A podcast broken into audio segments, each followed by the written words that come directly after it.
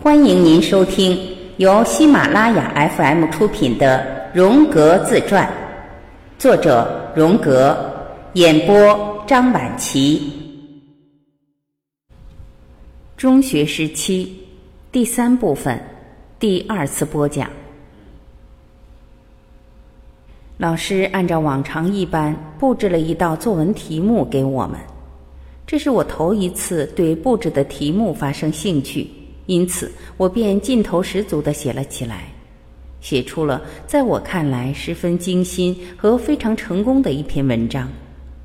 我本希望这篇文章能得到很高的评价，当然我知道未必是最好的，但是怎么也会是数一数二的，因为那样便会使我显眼，并且会排到前头的位置。我们的老师喜欢将作文按照好坏程度加以点评。他评点的第一篇就是全班功课最好的那个同学写的，那是必然的。我已经预料到了这种情况。随后，同学们的作文被一一点评。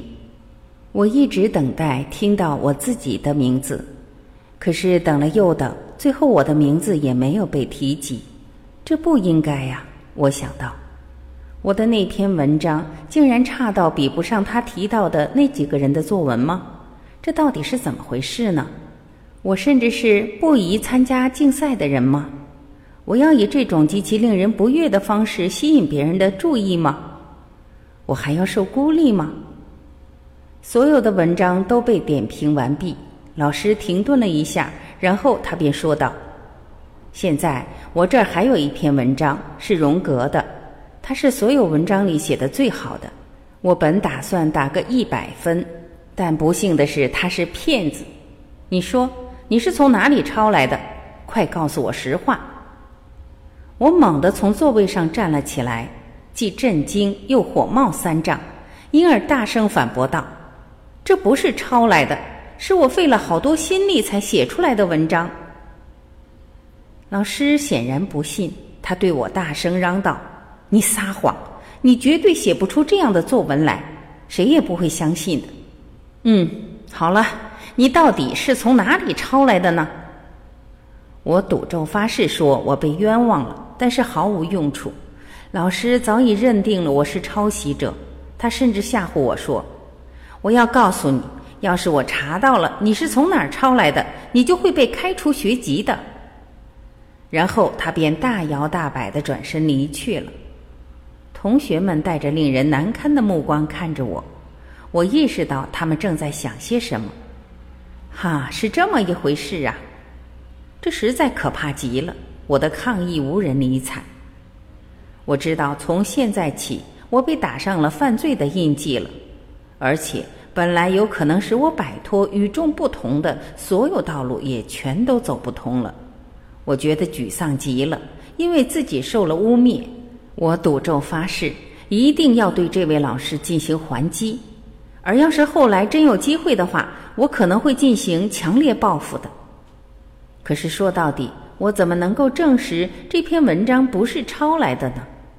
一连好几天，这件事都在我脑海里挥之不去，我的心里翻来覆去的思考着这件事，最后得到的结论是，我是无能为力的。愚蠢而盲目的命运同我开了一个不大不小的玩笑，给我打上了说谎者的印记。而今，我终于搞清楚了许多我以前所不理解的事，比如，每当父亲问及我在学校的表现时，有个老师便说：“哦，他成绩一般，但是他已经很用功了。”这究竟是怎么回事？他们认为我比较笨，而且有点浅薄，那确实并不令我感到有太多的不快。但使我冒火的是，他们竟认为我会欺骗人。这就等同于在道德上给我宣判了死刑，我的悲愤已经到达了爆发的边缘。随后就发生了某件事，这种事以前在我身上发生过好几次。我的内心突然间寂静起来，仿佛一道隔音的门把一间吵吵嚷嚷的房间给隔绝了。一种冷漠而好奇的事情突然降临到了我的身上。他问道：“到底发生了什么事呢？”好吧，你有点激动了。当然了，那个老师是个笨蛋，他并不了解你，而且他并不像你自己了解的那样多，所以他就跟你一样是不可信赖的。你不信赖你自己和其他人，而这就是你与那些天真、淳朴和易于被人看透的人站到了一边的原因。每当一个人对事物不能完全理解时，他就会显得激动。这种不偏颇而又不动气的思考指引了我。我顺着这样的思路继续往下想，又出现了一系列想法相类似的观点。在我并不愿意去思考那不许思考的观念时，它却极为有力的铭刻在了我心上。毫无疑问，在当时我并没有看出第一人格和第二人格之间的差别来。尽管我仍然声称第二人格的世界是我个人的世界，但在我内心深处，我却总是感到，除我之外，还包括有某种东西，仿佛由星星和无边的空间所组成的更广阔的世界，或者说，像是一个灵魂不为人所见到那样的走进了某个屋子里。这是一个离世很久的人的灵魂，这个人虽已死去。但却不受时间限制的永远存活着，这类人的结局往往笼罩着一圈指导精神的光环。在那时，我不可能以这种方式来表达自己，我也无意把我现在的意识状况归因于当时并不存在的某种事情上。我只是想表达那时我所具有的感觉，并借助我现在所懂得的事情来说明那个朦胧的世界罢了。那件不愉快的骗人事件过去几个月之后，我被同学们起了个外号“亚伯拉罕老爹”。第一人格并不理解其原因，因而便认为这是愚蠢和可笑的。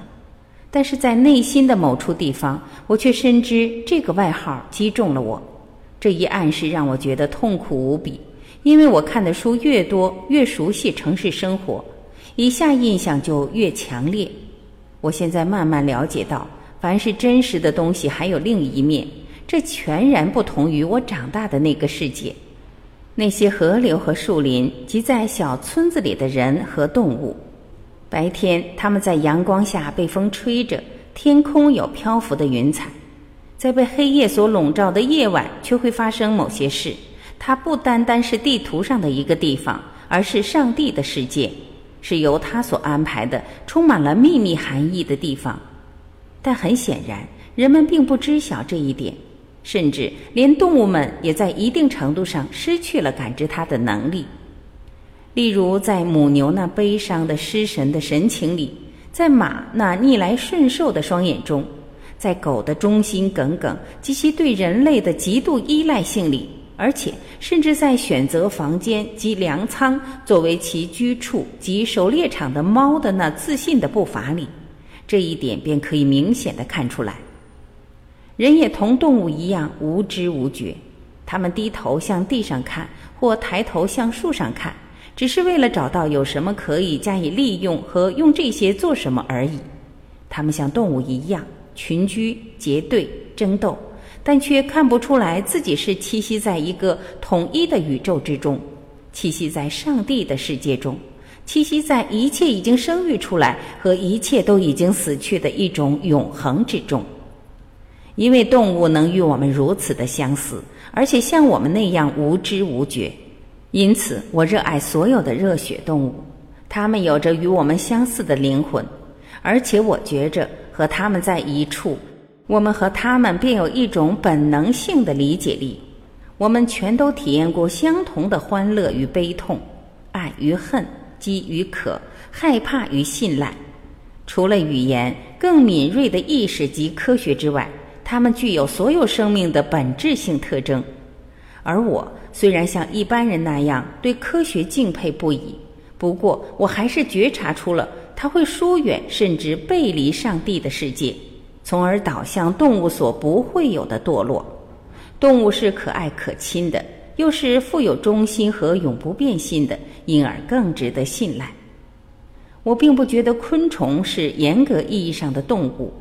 我认为冷血型的脊椎动物，则是在向下通向昆虫的图层上的一个相当低等的生物。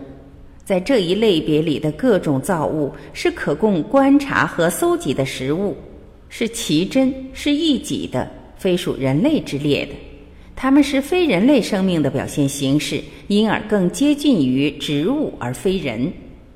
上帝的世界在地球上的表现形式是于植物王国，以此作为一种与之直接进行沟通的方式。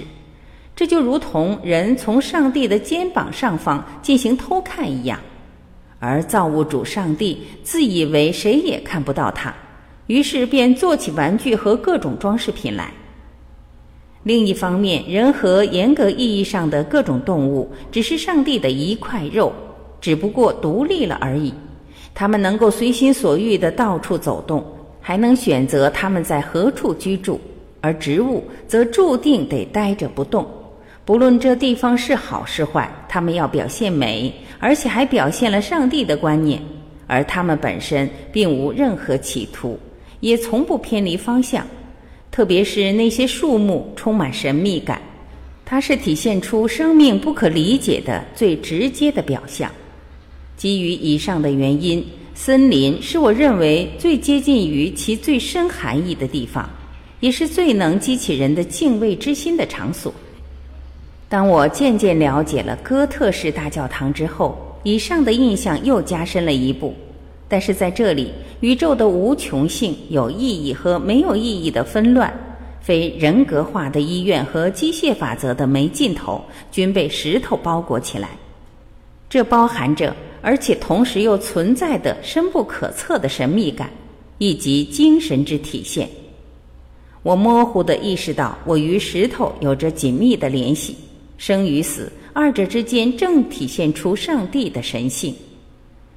正如我已说过的那样，在那时，具体而系统的阐述我的感觉和直觉是超出了我的能力的，因为这全都以第二人格的形式出现，而我那主动的和具有领悟力的自我却一直在被动状态之中，并被属于千百年的那个老人所融合。我以这种怪异而不加思索的方式体悟着它及其影响力。当它出现时，第一人格便会淡薄到近乎不存在的地步；而当我自身与第一人格达到完美的一致时，那老人虽没被忘掉，也变成了一个遥远而又并不真实的梦。在我十六岁到十九岁之间，使我陷入了困顿状态的迷雾渐渐消散了。我的思想状态也由沮丧转为明朗了些，第一人格渐渐占据了主导。我的大部分时间用在完全融入学校生活和城市生活之中，而我所获得的更丰富的知识，则逐渐渗透到或压制住了那直觉的预感的世界。我开始了系统的探究起我有意拟定的各种问题了。我阅读了一本哲学史简论，这样。我便得以对在这方面被加以考虑过的一切有了一个概括性的了解。令我十分高兴的是，我的许多直觉竟在历史上有类似物。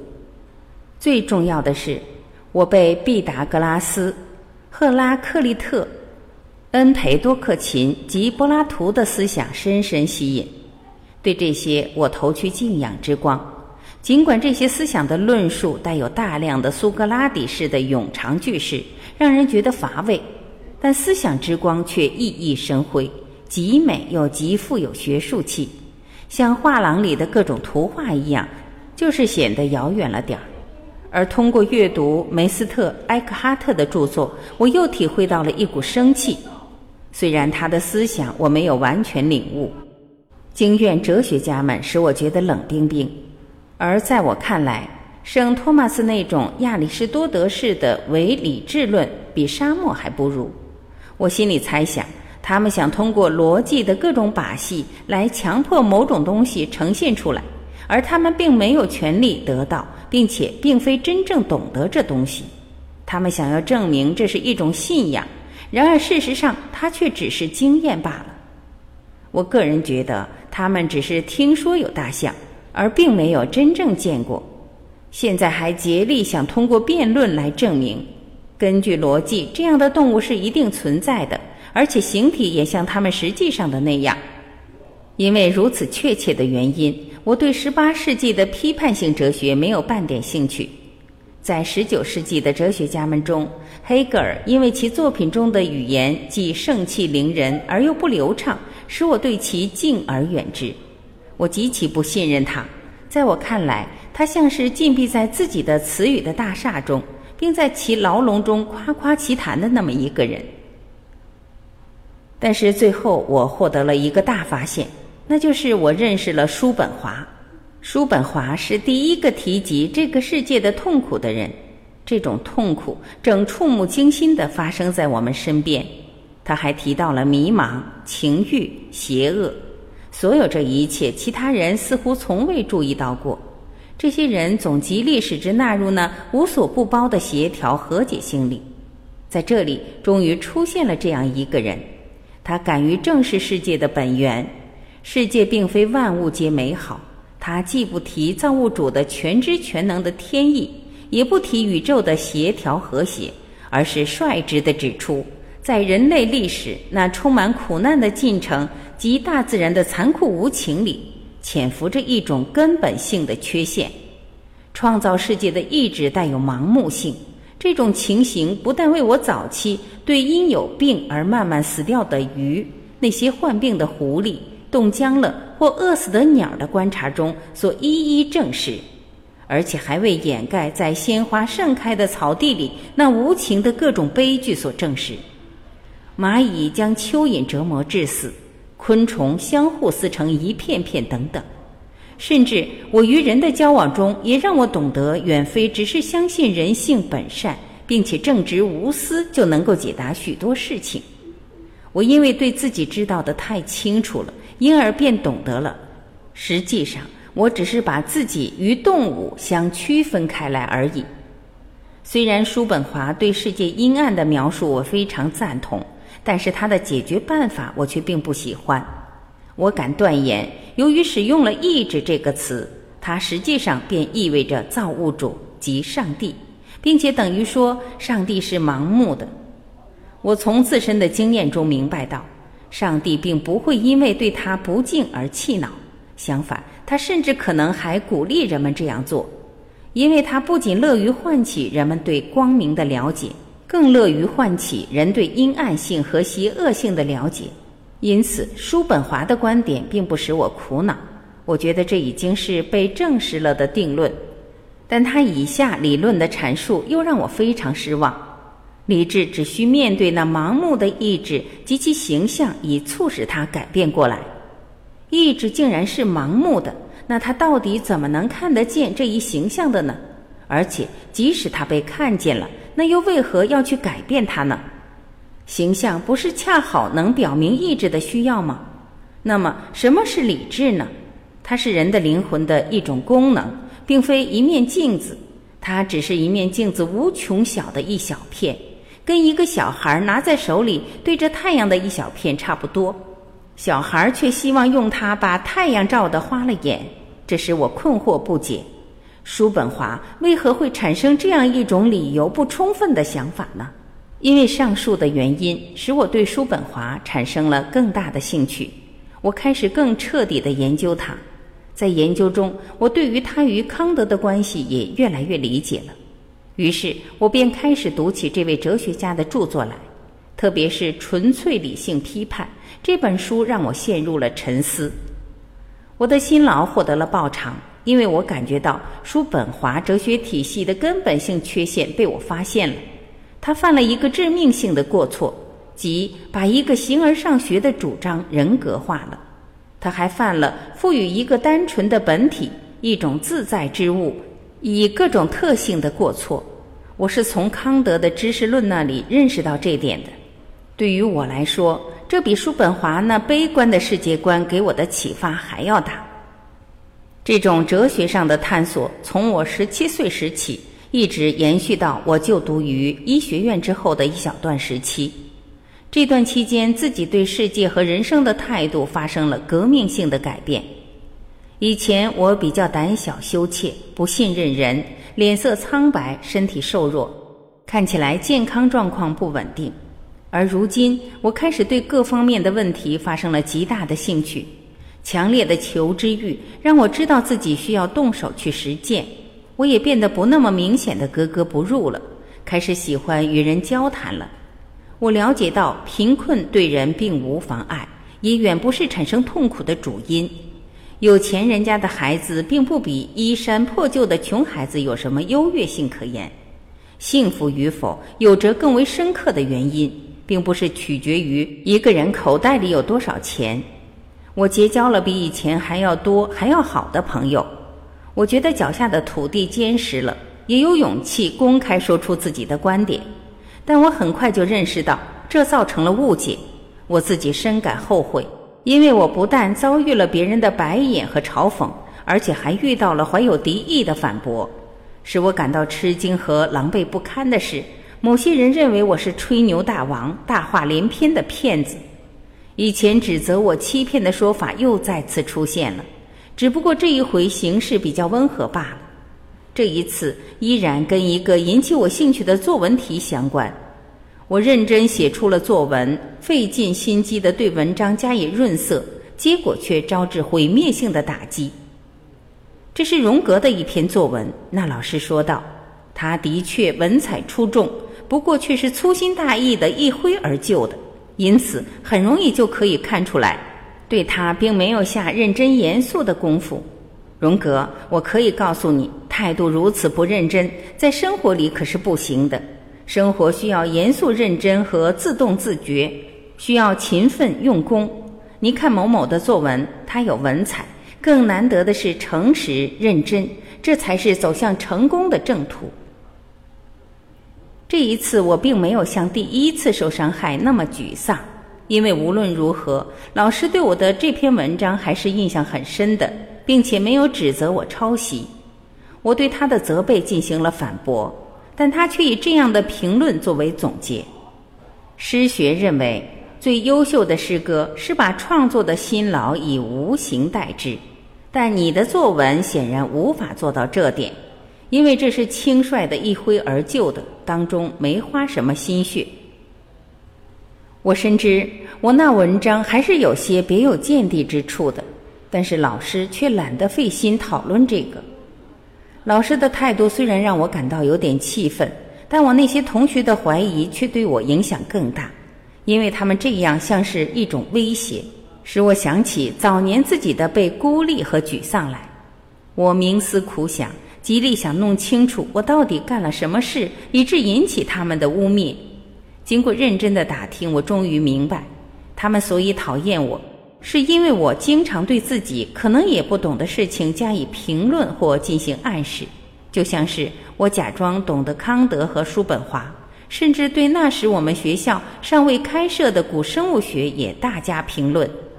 这些发现使我震惊，我也明白了，实际上所有受到热烈争论的问题是与日常生活毫无关联的，他们如同我最隐蔽的秘密那样，是属于上帝的世界的。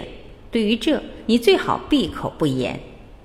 自此以后，我变得谨慎起来，不再在同学间提到这些深奥难懂的事情，也不再在我所认识的成年人中提及这些事，因为我知道，不管与谁交谈，免不了被人认为是个牛皮大王和骗子。在所有的事情中，我最大的痛苦莫过于，我虽设法阻止，但却无法克服自己内心上的分裂。即我内心被分成了两个世界，由于事情一而再、再而三的发生，使得我只好从一般的日常生活中脱离出来，而进入到那无边无岸的上帝的世界之中。上帝的世界这种说法，在某些人听来可能显得感伤，但对我来说却不会有这种情形。一切超人的事物都属于上帝的世界，耀眼的光像。深渊的黑暗，无穷的空间和时间的冷漠与无动于衷，命运机遇的无理性，世界的神秘古怪等等。听众朋友，本集播讲完毕，感谢您的收听。